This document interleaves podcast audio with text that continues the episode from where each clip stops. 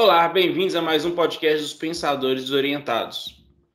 Você que está aí de home office, trabalhando em sua casa, se você tivesse condições de ir para um lugar no meio do mato e ainda ter acesso à internet para trabalhar, você ia? E vocês, o que, que mais que, que mais despende para poder não ter tomado essa decisão, vocês aí, dos pensadores? Eu iria toda hora, só falta oportunidade. Meu sonho. E no meio do mato falta o quê? A internet, né? Eu acho que eu iria também, mas se tivesse esse recurso, né? Porque a gente não fica sem internet para trabalhar. Não tem jeito. Se eu falar para vocês que agora o Elon Musk está resolvendo isso e está criando a Starlink. Bora falar um pouquinho mais sobre isso?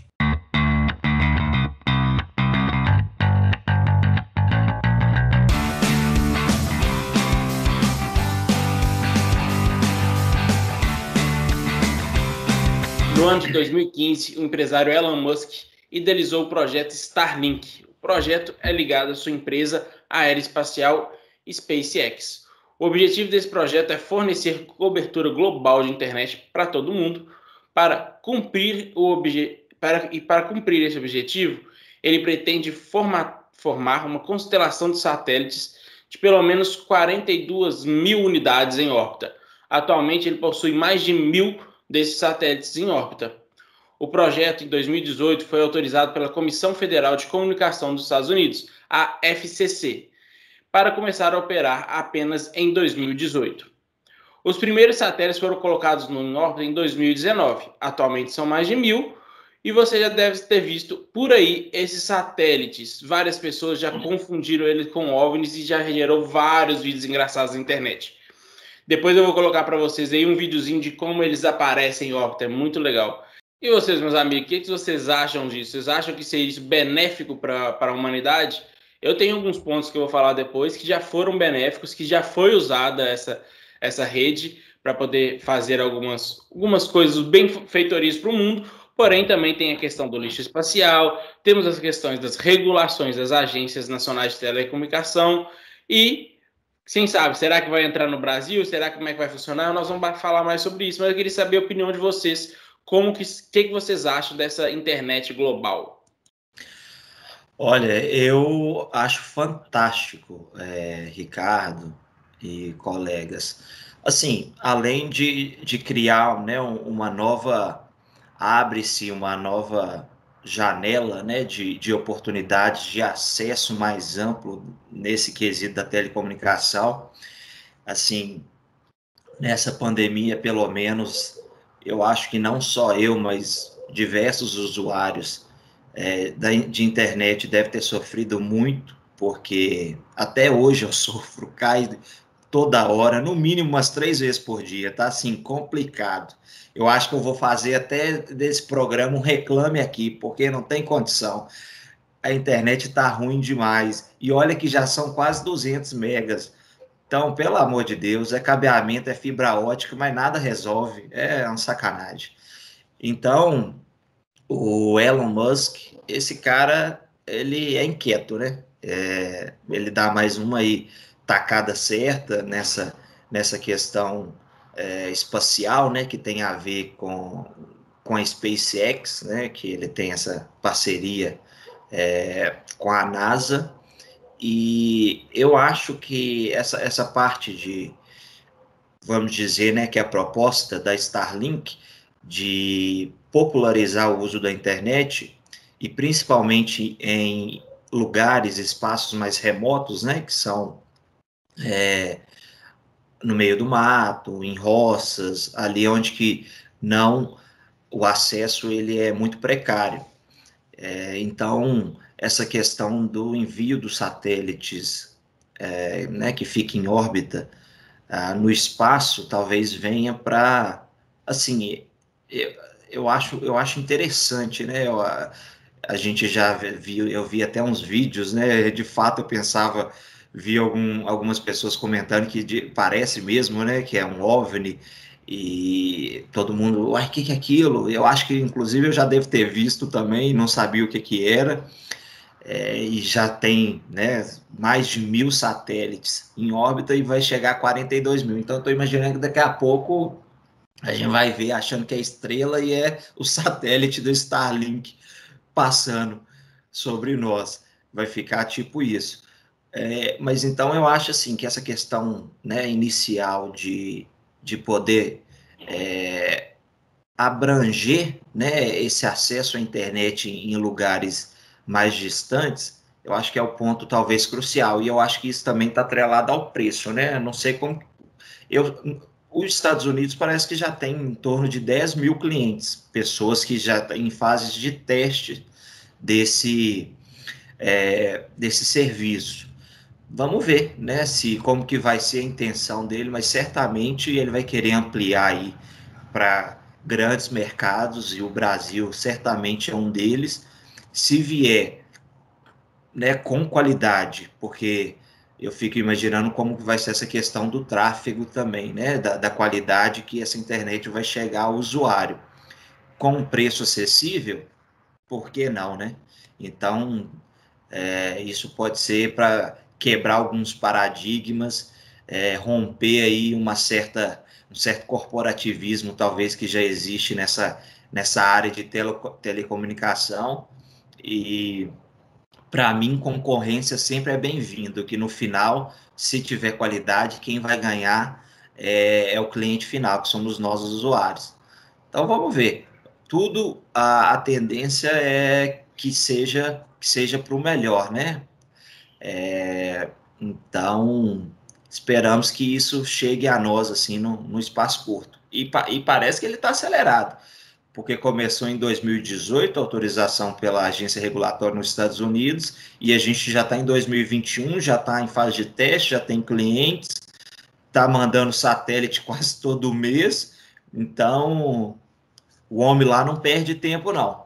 E vocês aí, o que, que vocês têm a acrescentar sobre isso? Ah, Para mim, esse projeto do Starlink é um dos grandes acertos do Elon Musk. Eu tenho certas ressalvas contra não falar contra, não, mas, mas algumas ressalvas com o Elon Musk. É um cara que aparece muito na mídia, cheio de projeto e tal, mas muita coisa que ele faz não vai para frente, muita coisa que ele faz também é simplesmente jogada de marketing, igual quando ele pegou um, um carro, não lembro qual carro foi, mas um carro, um Cadillac, se não me engano, mandou para o espaço. Ah, tem fim científico, não, tem. Bom, enfim, é muito mais marketing do que tudo. Já Starlink não a gente vê, é, você falou, por exemplo, da popularização da internet. Né? No Brasil, por exemplo, é, cerca de um a cada quatro brasileiros, cerca de 25% da população brasileira, não tem acesso à internet. Não, a questão não é simplesmente né, é só a viabilização ou baratear o custo da internet para quem já tem.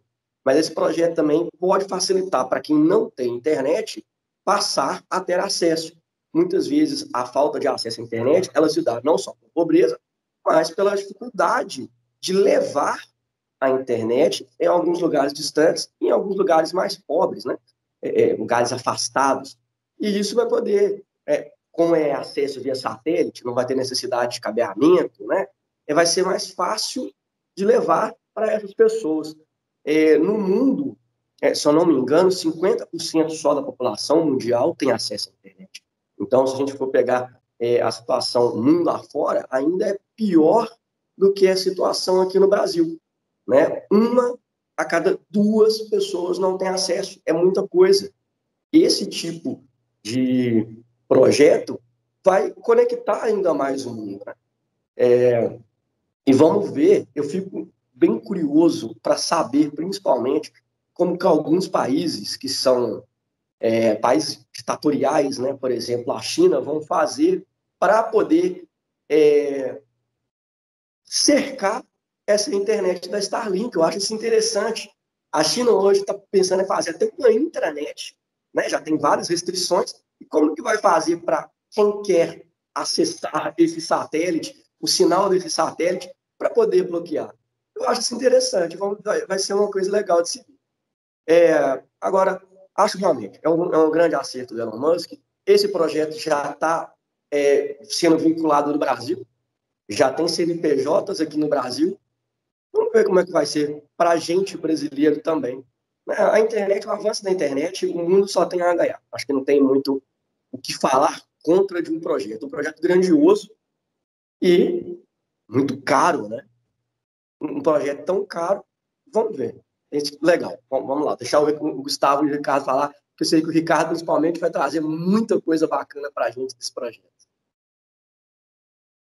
Eu acho que é interessante até, né, Ricardo? Ricardo aí vai trazer mais informação para nós. Quem é Elon Musk, né? Os homens mais ricos do mundo aí, né? Em apenas 49 anos de idade. Agora o André falou uma coisa interessante, e é é um cara extravagante, né? Já, já, come, já fez alguma, alguns investimentos apenas, é, é o que parece, para gastar dinheiro, né? Porque é um dos homens mais ricos do mundo atualmente e muito novo, né? A SpaceX, que é uma das empresas dele, né? Empresa americana de sistemas aeroespaciais aí, serviços de transporte é, dos Estados Unidos. E é baseado, inclusive, nesse, nesse know-how dele, né? Porque ele tem uma, é, essa, essa ampla tecnologia à disposição que inclusive a NASA já está de olho nele é, no sentido de algumas parcerias é, para retomada da exploração espacial, exploração lunar e até de outros países, né? Gente vai falar disso daqui a pouco. Eu achei muito interessante o Igor trazer esse relato pessoal dele de internet, né?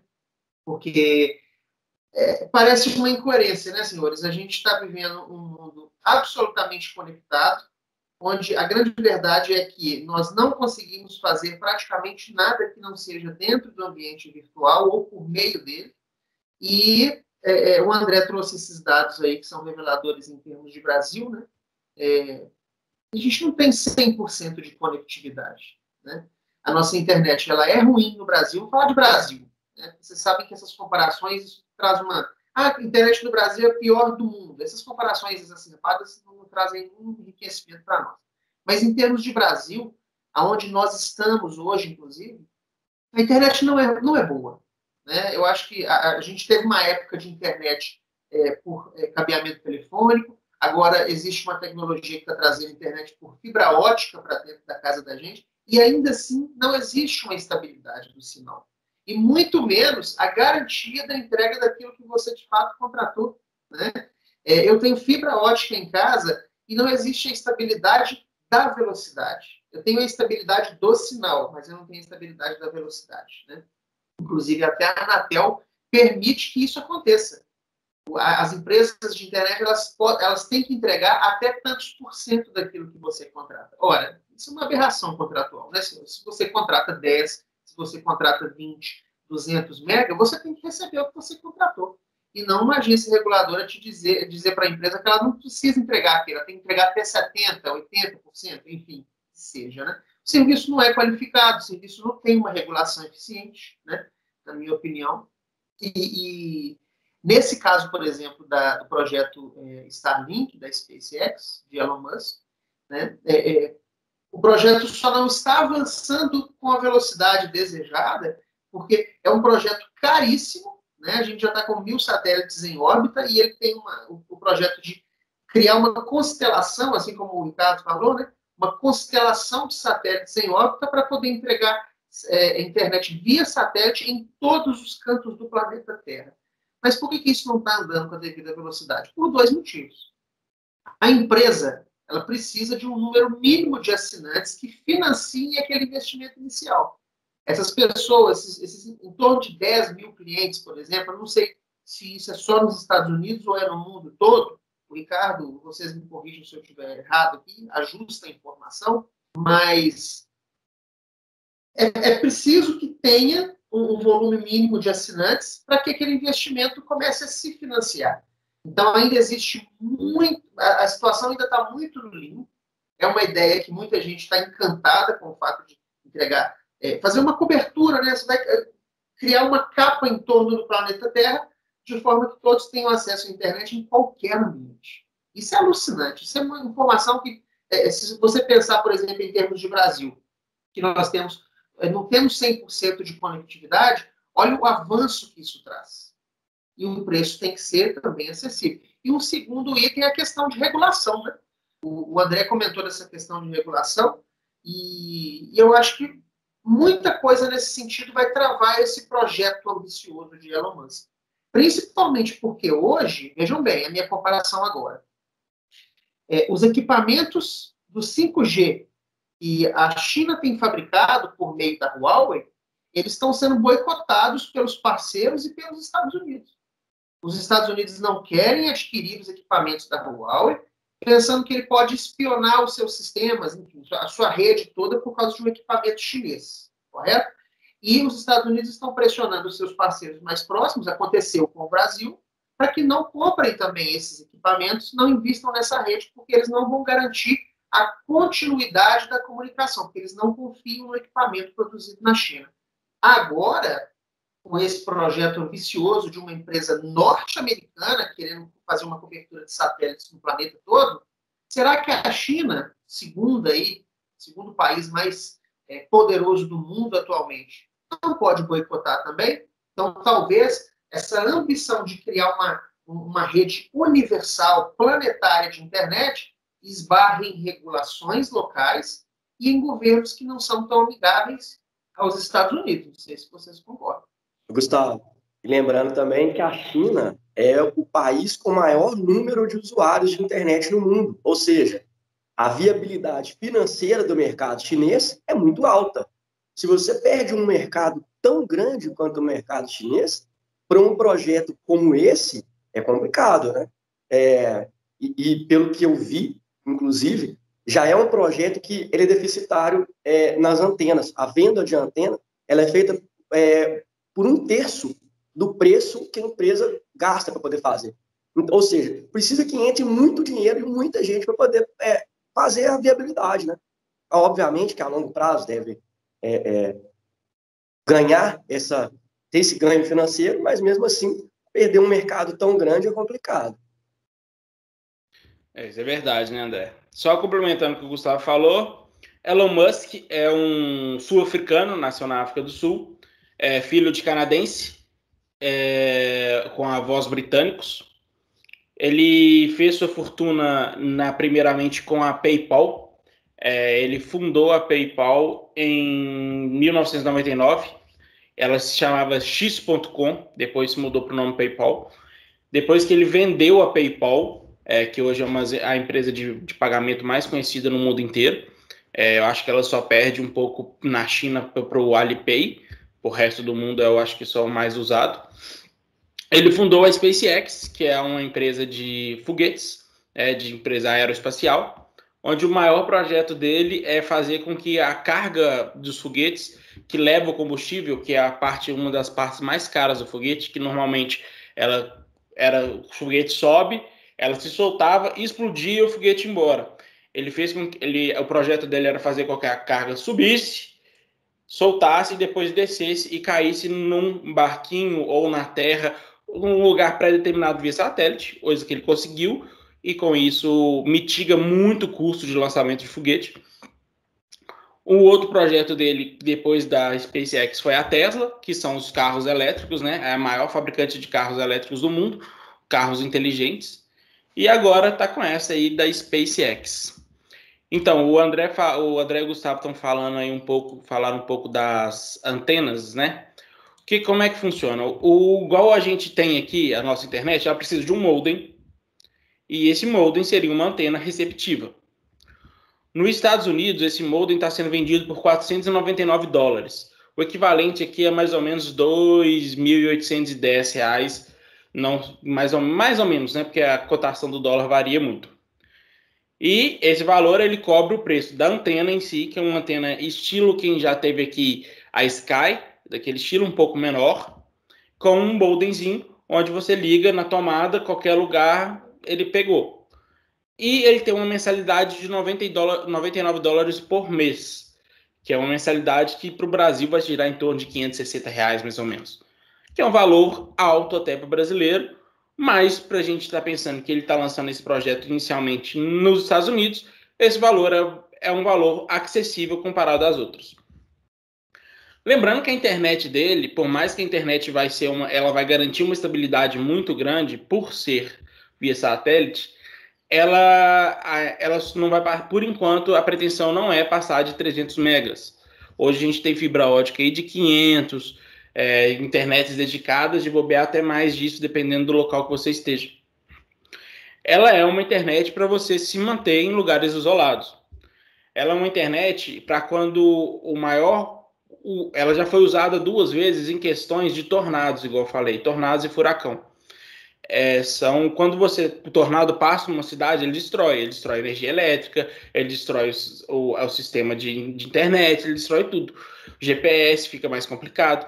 Então, tudo isso, é, quando chega e você tem o, a questão da Starlink, por ser é, em órbita, né, ser fora da Terra, você consegue com, com um negócio de energia, gente. Gerador de energia? Gerador, isso, não fugiu o nome. Com gerador você consegue ligar a internet e ter acesso e conseguir dados para conseguir encontrar as pessoas, para conseguir identificar pessoas. Então, isso é um avanço para esse tipo de local. Então, ela a, a ideia dessa internet é muito para esse tipo de local. Para gente que quer morar no meio do nada, nos Estados Unidos, isso é muito comum. A gente dos sobrevivencialistas, né, que eles falam que gostam de viver da natureza, morar em campos desertos. Então, isso lá nos Estados Unidos é uma tendência muito forte. Aqui no Brasil a gente não vê muito isso. Mas esse pessoal também gosta de usar a internet. E então é a internet da, da, do Elon Musk, por enquanto, está nesse patamar para esse tipo de pessoa. E resta saber que ele não foi o único que tem esse projeto. Ele não é o único bilionário que tem esse projeto de internet via satélite. Temos outros bilionários com, esse, com essa ideia. Um deles é o Jeff Bezos, que é o dono da Amazon, né? Que está criando um projeto de satélite de alta velocidade, chama Projeto Kuiper. Ele também quer um sa sa satélite de alta velocidade. Lembrando que já teve dois bilionários que também desistiram do projeto, porque começaram um projeto igual ao do Elon Musk e saíram fora. Que foi o projeto Aquila, que foi do Mark Zuckerberg, que era do Facebook, e o projeto Loon, L-O-O-N, que é do pessoal da Google. Eles engavetaram esse projeto, o pessoal da Google ainda não desistiu, mas pode ser que eles voltem a retomar, mas por enquanto o projeto está engavetado. O que eu queria ver com vocês era duas coisas.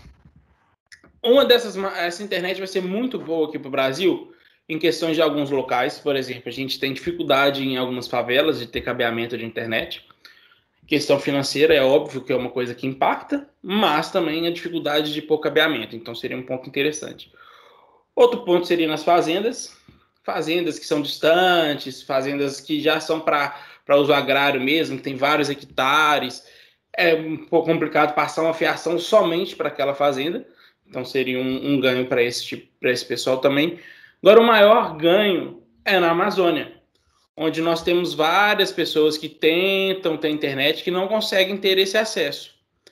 E só que a gente tem um paralelo aí, né? Vocês já ouviram falar do Amazônia 1? Quem aí já ouviu falar da Amazônia 1? Projeto de satélite brasileiro não. lançado este ano, se eu não me engano, não é isso, Ricardo? Exatamente. Foi lançado este ano, tem, é, o projeto começou, se eu não me engano, em 2016, durante o governo Dilma, e foi lançado agora, durante o governo Bolsonaro, já está em órbita. Esse satélite tinha, du ele tinha duas missões, uma missão militar e uma missão de levar internet para a Amazônia. Só que, como todo bom brasileiro, só está funcionando na parte militar, não está funcionando na parte da internet. Por quê? Porque eles esqueceram de colocar as antenas. Nossa, Vocês acreditam nisso? Não. Esqueceram é um modo de fingir, né? É. Falar que... Não, mas isso tem uma, uma simples explicação.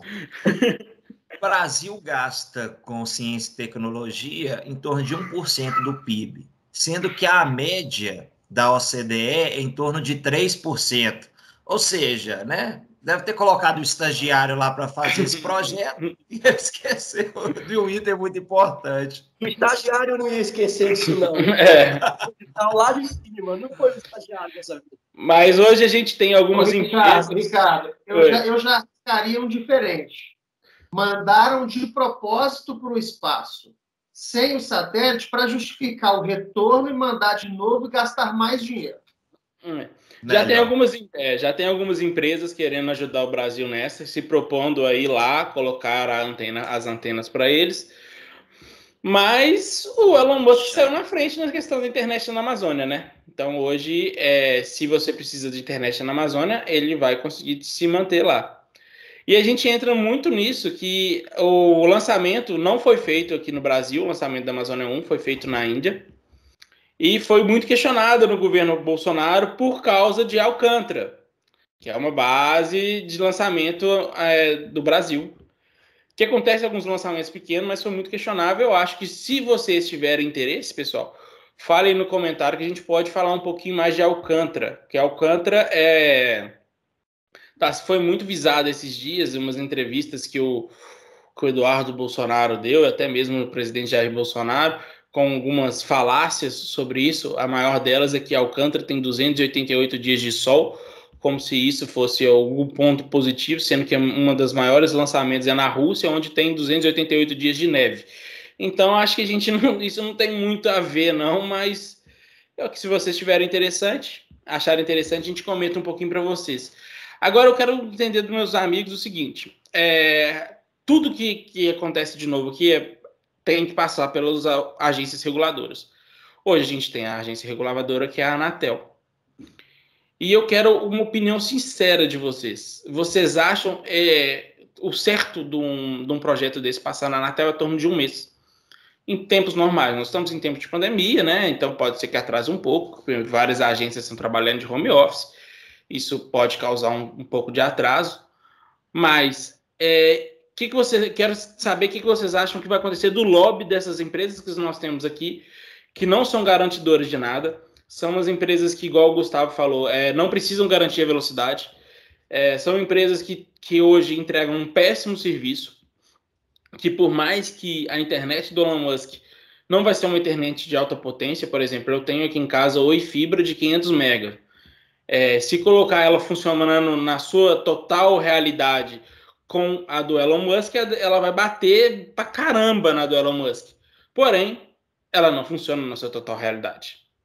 Esse é o problema. O que, vocês acham desses lobbies que vão começar a acontecer a partir de agora, que já tem duas empresas registradas aqui no Brasil, a da SpaceX, e a previsão é que comece a rodar no Brasil em 2020, no final de 2021, e o, já, o Elon Musk já falou que as empresas devem entrar no, com um pedido a partir do meio do ano, que é quando eles já vão ter satélites o suficiente para poder pegar uma faixa aqui no Brasil.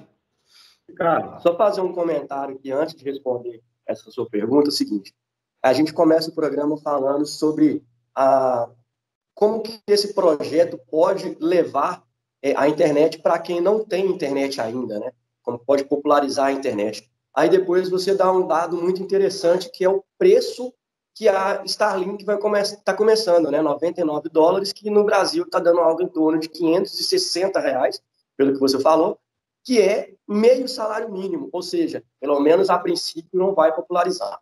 Sobre a sua pergunta, é, no Brasil tudo é difícil, né? Tudo é, tudo é, um pouco mais complicado do que em outros lugares, burocracia é muito grande.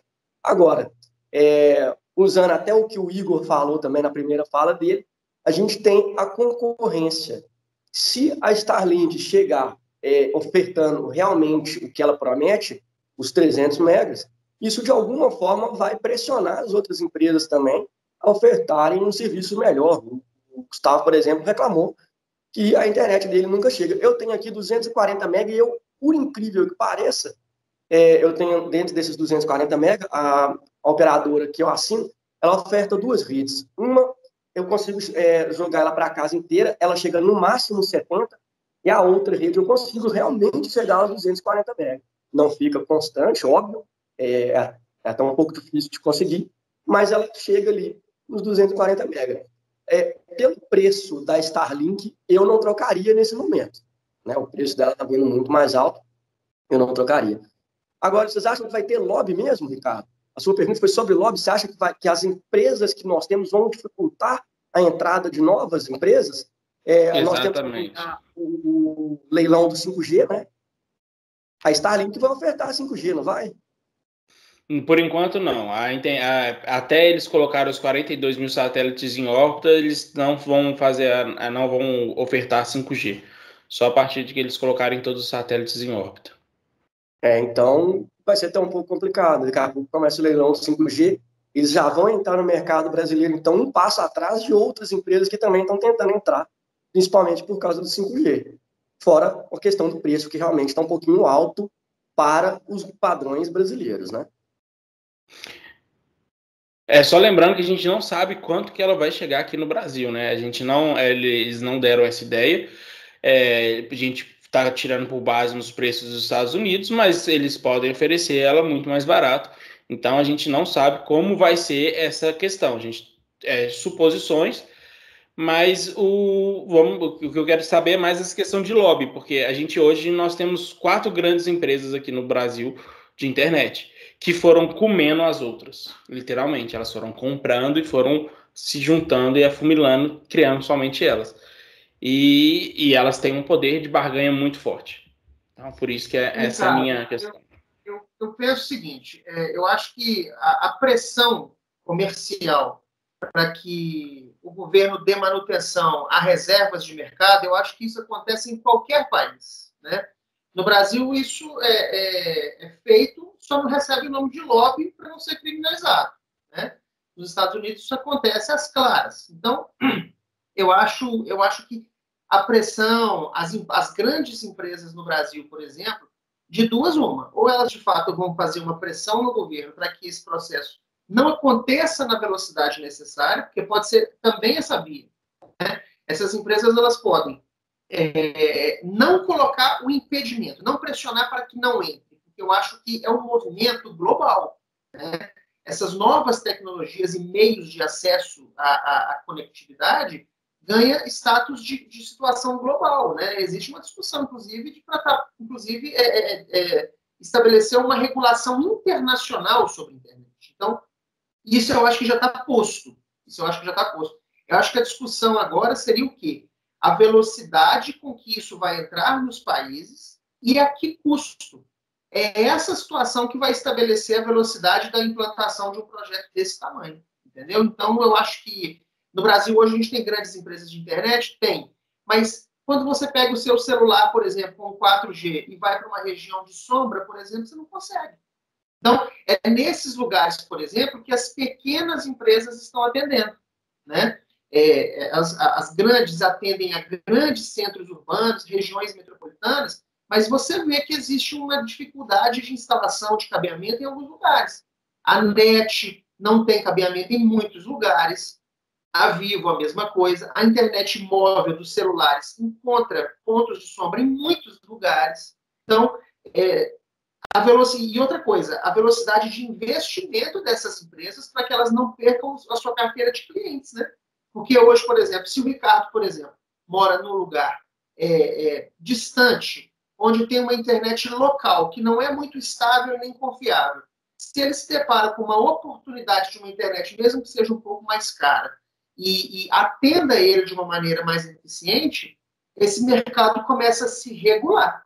As empresas vão ter que correr atrás do prejuízo, né? Ou seja, é, é, para a gente não perder o nosso mercado para uma empresa de tecnologia internacional, a gente vai ter que correr atrás de melhorar os nossos, nossos processos internos. Então, eu acho que isso é posto, isso já está posto.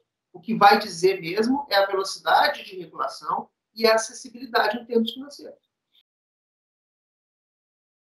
É, não, e, e complementando um pouco sobre o que, o, que o Gustavo estava falando e a sua pergunta, Ricardo, hoje no Brasil já existe em torno de 14 1.600 operadoras de banda largas. Então, lógico que a gente tem ali aquela camada das quatro, cinco grandes operadoras que detêm a maior fatia, mas existe em, regionalizado em cidades, em bairros, né, dentro de grandes metrópoles, outras operadoras que é, fornecem serviços já que as grande, de grande porte não consegue, né? Não, não tem um investimento, não consegue acessar todas essas regiões.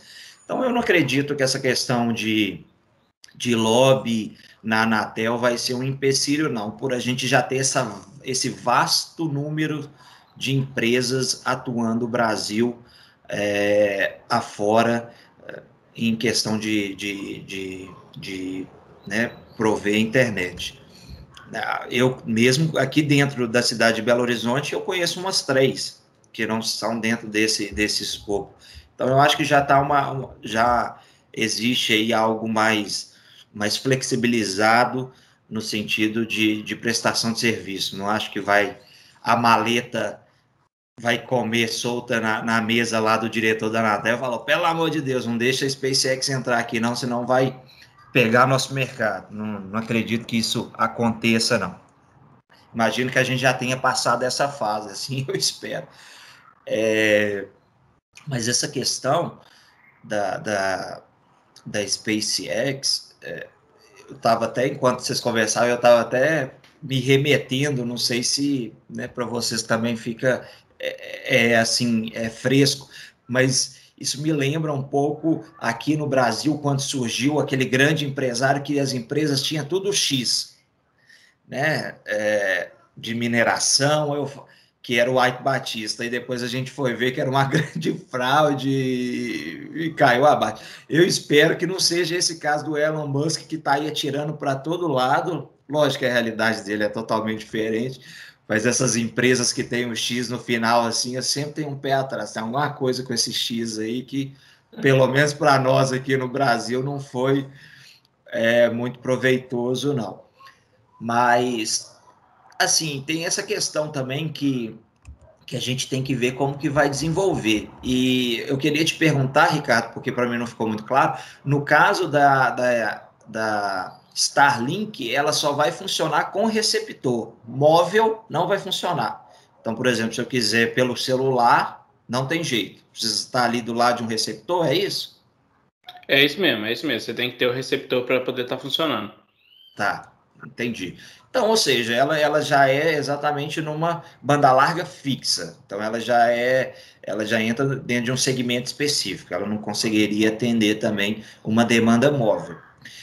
Sobre o preço, a gente sabe que tem nas tabelas a realidade norte-americana. Se quiser ingressar no Brasil, vai ter que trabalhar com com preço nosso local, que inclusive a gente dentro dessa concorrência a gente já teve grandes ganhos, porque a internet era uma coisa cara. A telecomunicação era cara, seja móvel ou imóvel, né, por celular, por internet, TV de banda larga era extremamente caro. Hoje já, já melhorou bastante. Então, se a gente pensar que vai chegar a oferecer, né, fazer a, a, a conversão na sua íntegra, já comece a letizar esse serviço. Se for esse o escopo de negócio deles, vai atender apenas uma camada da, da, do, da população é aguardar para ver. Mas eu acredito que certamente eles vão ingressar no Brasil. Não acho que tem como fugir disso, não. Um mercado muito grande. É, o Rafael ali no fundo. E aí existe algumas questões também que eu queria levantar sobre o lixo espacial, né? Saber como que vai ser tratada essa questão, porque a gente está falando em 42 mil satélites que em breve vão estar aí circulando. Como que vai ser tratado isso? Então. Boa pergunta! Isso aí vai cair da nossa cabeça? Quem está fazendo isso daí não é igual a turma lá de Alcântara? Isso tudo tem que ser muito criterioso e saber, porque a gente tá, corre esse risco, né? Esses satélites todos têm uma inteligência artificial. E quando eles, se, eles veem que eles estão perdendo a tecnologia, eles entram na órbita para a Terra para queimar e implodir e não sobra nem uma gota de rastro. Então, o Elon Musk não é culpado de nada de, de lixo espacial. Porém, tem um ponto que vários astrônomos acham ruim, porque ele estampa um pouco a visão e eles é, não É questão do brilho, né? É, e eles não conseguem mais tirar as fotos que eles tiravam do planeta. Mas eles, o Elon Musk já está corrigindo isso, colocando uma, um, é tipo uma, vamos dizer assim, um retrovisor, acho que é a melhor palavra que eu tenho para colocar, que quando a luz do sol bate, espelha nele e ele some. Então é como se ele deixasse ele invisível. Lembra quem assistiu Vingadores? O 1, quando a nave está subindo, ele vira um negocinho, aí reflete a luz do sol e ele some. Então, tipo é, um guarda-sol, né? Tipo um guarda-sol. Mas, gente, é isso aí, muito interessante, né? São dados que a gente acha legal, são coisas diferentes para sair um pouco do ramo da política, que é, tipo, que, se, que é interessante também, mas é para a gente dar uma quebrada de gelo. Quem aí gostou e teve interesse de saber um pouco mais, eu indico alguns, alguns locais, eu queria indicar um canal específico, chama Space Today, que fala muito dessa questão é, aeroespacial, que é uma coisa que eu gosto, por ter parentes que são astrônomos, são respeitados na área, então é uma, é uma coisa que eu acho interessante. Quem aí tem vontade de ver essa filinha de asteroides, é, tem um aplicativo e um site que chama Heavens Above. O site é, a gente põe aqui embaixo, né, cara? É, que você digita seus. Exatamente, a gente coloca embaixo para vocês estarem vendo. O, você digita o seu CPF, seu CPF, seu CEP, é. seu CEP, seu endereço e ele vai te falar quando que vai passar perto de você e você vai poder ver. É muito interessante, nós vamos terminar esse vídeo Faz agora. uma agenda, né, Ricardo? Quando é, você vai olhar a filinha lá dos dias que vai, que vai é. aparecer em horário mais já ou tô, menos. Já estou procurando aqui que vai passar perto de mim. Fica de olho aqui hoje à noite. É por volta Bom de 6, demais. 7 horas, tá? Toda, toda noite, por volta de 6, 7 horas, é, ele passa aqui pelo Brasil, cada vez em um local específico. Aí é muito interessante vocês estarem vendo. Então, é lembrando, isso. agora saiu essa semana que é a SpaceX que vai fazer a, o, o, né, o satélite que vai mandar os astronautas para a Lua em 2024. É, então, o cara tá forte aí. Desde 72, né, que, que não tem projeto relacionado, né, agora a NASA selecionou a Inclusive, André, mesmo sendo um homem extravagante, né, igual a gente falou no início, a gente fez uma pequena crítica, né? Agora ele se tornou aí uma espécie de menina dos olhos aí da, da NASA, né? É. Contratou eles um contrato de quase 3 bilhões de dólares para dar sequência ao projeto de, de, ocupação espacial dos Estados Unidos. A NASA, hein? A NASA confiando na empresa de Elon Musk. Hum, exatamente. Então é isso, gente. Vamos finalizar deixando os videozinhos aí para vocês poderem assistir, ver como é que é esse lançamento, como é que tá é, essa filinha de asteroides e Legal. vamos lá. Valeu, gente. Obrigado. Valeu. Obrigado. Um abraço.